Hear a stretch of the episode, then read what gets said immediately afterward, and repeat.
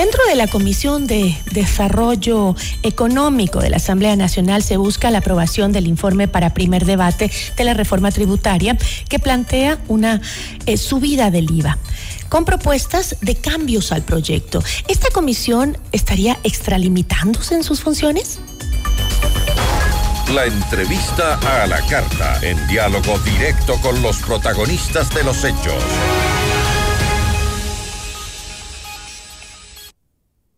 Está con nosotros a esta hora Pedro Velasco, él es asambleísta por Avanza y también integrante de la Comisión de Desarrollo Económico. Asambleísta, qué gusto, buenas tardes.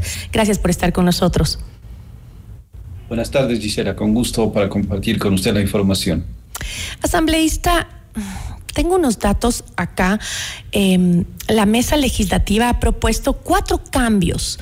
Em, de al proyecto de ley económica urgente para enfrentar el conflicto armado interno, la crisis social y económica. Los cambios hacen referencia al alza del IVA, un nuevo impuesto a las utilidades de los bancos, una contribución por utilidades extraordinarias de las empresas y al impuesto de salida de divisas. Con ello, la Comisión prevé un aumento en la recaudación tributaria anual de alrededor de 1.777 millones de dólares, superior a los 1.306 millones que esperaba el gobierno solo por el alza del IVA del 12 al 15%, como lo plantea estrictamente la propuesta original enviada por el presidente de la República, Daniel Novoa, a la Asamblea. Eh, sin embargo, asambleísta, em, los analistas constitucionalistas han asegurado que las reformas tributarias solo pueden ser planteadas eh, como por iniciativa del Ejecutivo.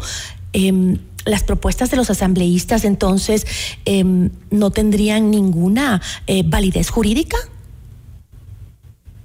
El proyecto original enviado por el presidente Daniel Novoa eh, se refería exclusivamente al incremento del IVA. Eh, sin embargo, a esta propuesta original se han hecho algunas observaciones, por ejemplo, hablar de la temporalidad que es importante, tal cual sucedió en el 2016 para apoyar la reconstrucción de las provincias de la costa Esmeraldas y Manabí cuando fueron afectadas por el terremoto. Lo propio el tema del porcentaje que puede ser también sugerido, revisado. Sin embargo, como usted bien señala, y algunos eh, analistas expertos en materia han mirado con preocupación el que de la comisión se planteen otras alternativas como el tema del impuesto a la salida de divisas, la revisión de las utilidades de años anteriores que han tenido el sector empresarial, el tema de las utilidades de la banca y otros tipos de alternativas como lo de reconsiderar la, el tema del ITT para que se haga una ampliación en tiempo de postergar el que se quede el petróleo bajo el subsuelo. Es decir, hay varias alternativas, pero si estas propuestas están arrogándose funciones que no las tiene la Asamblea, solo las tiene el Ejecutivo por mandato constitucional, habrá que revisar en eso. Pero habrá que no, caer en una inconstitucionalidad, porque si bien nosotros podemos hacer sugerencias, observaciones, estas tienen que ser tramitadas de acuerdo a los órganos competentes. Pero ¿para qué la comisión debate propuestas de reforma tributaria si estas son exclusivas, y lo dice la Constitución, exclusivas del Ejecutivo? Eh, completamente de acuerdo, Gisela. Eh, lo, que nos, lo que se ha hecho al interior de la comisión es un poco desviar por parte de ciertos eh, colegas asambleístas la propuesta inicial, que es la que deberíamos concentrarnos. Nosotros hemos hecho sugerencias, observaciones a esa propuesta y hemos dicho y hemos eh, sugerido como propuestas alternativas algunas que podrían tomarse en cuenta a mediano y corto plazo, que esas ya son eh, facultad exclusiva del presidente de la República. Estamos nosotros a la espera de que la presidenta de la comisión nos convoque para el análisis, la discusión y aprobación del informe para primer debate, pero ya si nosotros miramos, parece que estas eh, observaciones de lo que pudimos revisar el día domingo están incluidas dentro de esta propuesta inicial. Ahí ya se está hablando del impuesto al tema bancario, las utilidades, está puesto el tema de las utilidades del sector empresarial, se está ya recogiendo ese tema del impuesto a la salida de divisas. Es decir, va mucho más allá de la propuesta original del presidente Daniel Novoa. Pero este, todas estas propuestas que se hacen desde la comisión entonces quedarían como informes no vinculantes. Eso aspiremos de que se las trate y que se las analice en la sesión que quedó suspendida del día domingo y que se, y es más de un poco preocupante todavía porque ya se presentó un informe eh, de minoría por parte del vicepresidente de la comisión en el que ni siquiera se toma en cuenta el propuesta, la propuesta original del presidente, es decir, ya no se habla en este informe de minoría del IVA, ni siquiera se lo menciona, se va por otro tipo de, propuestas.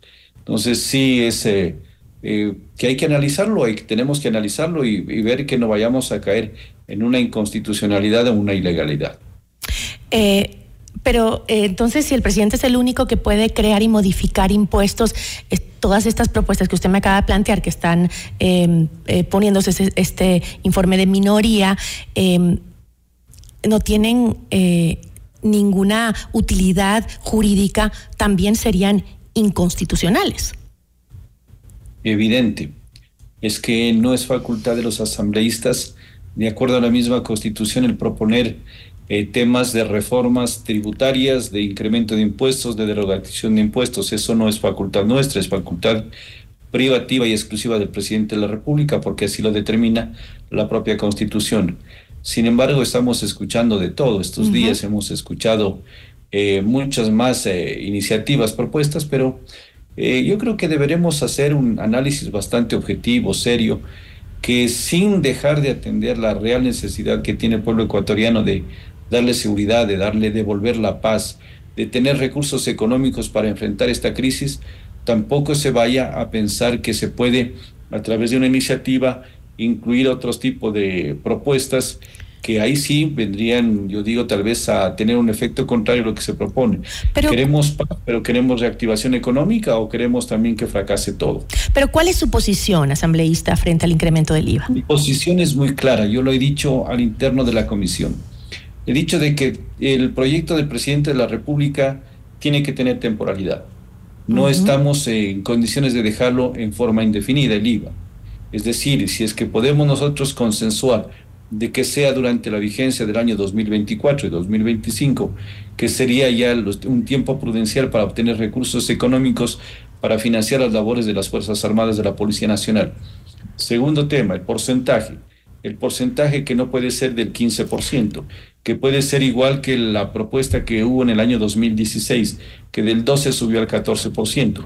Esas son propuestas enfocadas directamente en el tema de lo del presidente de la República, del proyecto inicial. analicemos su, su, posición respecto a la temporalidad del... Entiendo que la propuesta plantea...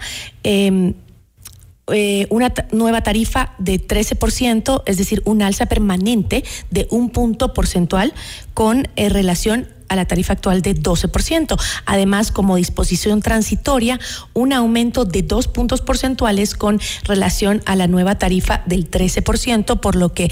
Eh, por lo que resta del 2024 y los años 2025-2026. Es decir, el IVA quedaría en 15% hasta 2026 y luego bajaría al 13%. Eso es lo que plantea, eso es lo que usted está de acuerdo, ¿a eso se refiere con temporalidad?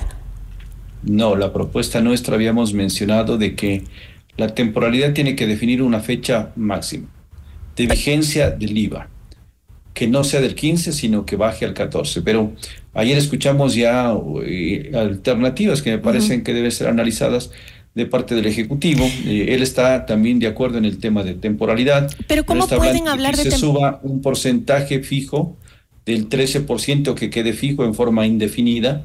Esa es la propuesta que tiene y que el otro, eh, los dos puntos adicionales que lleguen hasta el 15 que tengan una temporalidad. Entonces, en esa medida tendremos que analizar, porque esta recién salió ayer esta propuesta, esta ah, no la habíamos considerado al interno de la comisión. ¿Y cómo se puede hablar de temporalidad en un conflicto armado interno que no sabemos cuándo va a acabar? A ver, Esto le digo tomando en cuenta eh, eh, la experiencia internacional, donde ningún país ha logrado resolver un conflicto así en pocos años. Y el ejemplo es de nuestro vecino, Colombia. Lleva 40 años de conflicto armado y aún no logra solucionarlo. Así es, nosotros entendemos eso, de que nadie está con la eh, bolita de cristal para poder identificar el tiempo de vigencia, de duración de este conflicto. Yo vivo acá en la frontera norte y tenemos conocimiento. Colombia lleva más de 50 años de conflicto interno y no lo puede todavía solucionar, porque por más acuerdos de paz que se han firmado, todavía se siguen lastimosamente saliendo disidencias, tenemos grupos que están al margen de la ley. Es un tema de no acabarse, pero lo que sí hablamos es de que en el tema del conflicto armado interno, por lo menos lo que se ha identificado, las necesidades reales de las Fuerzas Armadas, de la Policía Nacional, que suman aproximadamente 1.900 millones en este tiempo que estamos hablando, podrían estarse ayudando a solucionar recabando esos fondos, es decir, para hacer frente, y si es que hacia futuro se requiere eh, más recursos económicos, tendrá que buscarse otro tipo de alternativas. Y ahí vienen las que habíamos mencionado nosotros. Focalización del subsidio de combustibles. Tiene que tomar una decisión el presidente para efectos de liberar un poco ese subsidio que a veces va a sectores que no deberían ir. Eh, tendría que verse también el tema de la ley de extinción de dominio, reforma legal que tiene que hacerse para que todos los recursos, los bienes, muebles e inmuebles que actualmente son utilizados por actividades ilícitas o son obtenidos por actividades ilícitas, también ingresen al, al Ejecutivo, al Estado. para que puedan utilizarse por las Fuerzas Armadas, la Policía. Es decir, hay varias alternativas que se pueden ir dando a futuro, pero por ahora sí necesitamos recursos y por eso estamos afianzando la propuesta del Ejecutivo. Ahora, si no existen los votos para aprobar un informe que dé paso al incremento del IVA, ¿la única opción que les queda es aprobar un informe contrario a la propuesta del presidente?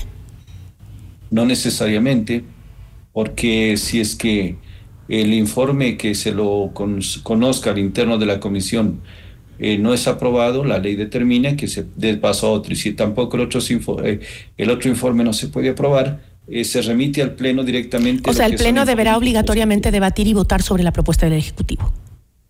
Y, además eh, la ley determina que se tiene que remitir al Pleno los, eh, las posiciones de los asambleístas, es decir, quienes han votado a favor, quienes han votado en contra, cada uno con sus argumentaciones, para que sea el Pleno el que decida si se aprueba, se niega o se archiva.